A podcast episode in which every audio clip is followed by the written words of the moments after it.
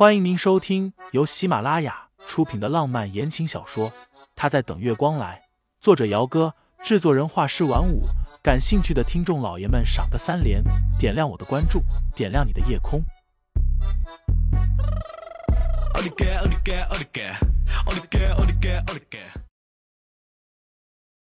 第一百二十六章，我们举行婚礼吧，好不好？清新淡淡的叹了一口气。抬眸看着他，你知道上午的那些记者是谁找过去的吗？他当然知道，那些记者是陈毅找来的，大约是怕盛思景会因为这件事情而和他生气。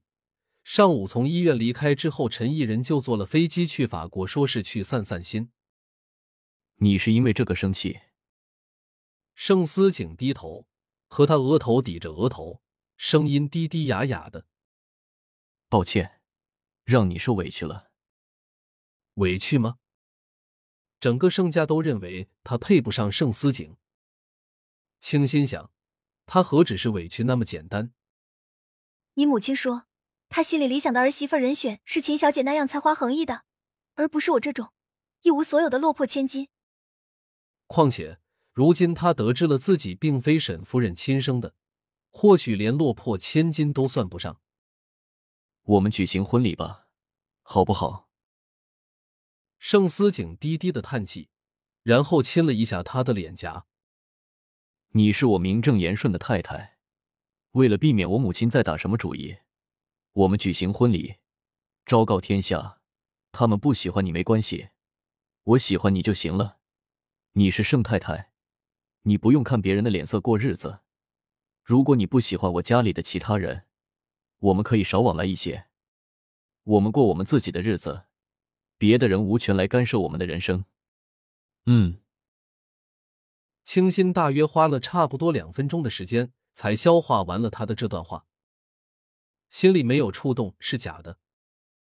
举办婚礼，半晌，他无奈的道：“得不到家人的祝福，你也不介意吗？”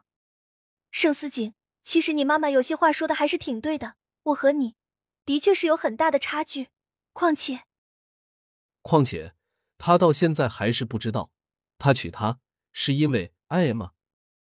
清心骗不了自己，他承认他对盛思景动了情，或许现在对他还只是一点点的喜欢，但是以后呢？这样的男人很难让人不动心。他不敢保证自己有朝一日会不会迷足深陷，到那时。如果两个人对对方的感情不平等的话，他会受不了的。清心承认自己变得贪心了。一开始，盛思景说要结婚，他替他还了沈家所有的债务，把沈家别墅给了他，他明明已经做得很好了。可是现在，清心想要的是他的心，他的感情，他能给吗？关于婚礼的事情。最后被清新给含糊了过去。他说自己需要考虑一下，至少暂时他是不想公布和盛思景的婚姻关系的。夜晚，清新洗漱之后躺在床上，打算玩一会儿手机就睡觉。盛思景接了一个工作上的电话，挂掉电话之后，就若无其事的拿了秘书刚刚送过来的换洗衣服进卫生间里洗澡。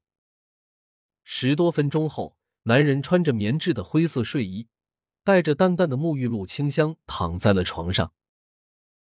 清新忍不住拧眉看他，这是单人病床。虽然比一般的单人床大了三分之一左右，但也还是一张单人床啊。他这么一躺上来，感觉连翻身都翻不了了。我知道是单人床。盛思景关了天花板上的大灯。偏过头来，冲着清新微微一笑：“你要是怕掉下床的话，我不介意你躺到我身上来。”清新反手就是一个枕头砸过去。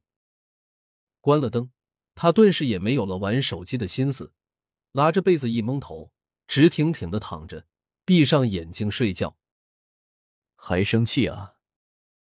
黑暗中，男人一个翻身凑了过来，低低的叹气。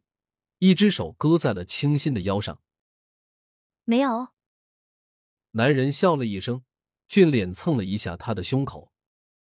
既然没有生气，那亲一下。不亲。亲一下嘛？不亲啊。那我亲你了。盛思景翻身，一只手把被子给掀开，借着淡淡的光线，两个人四目相对。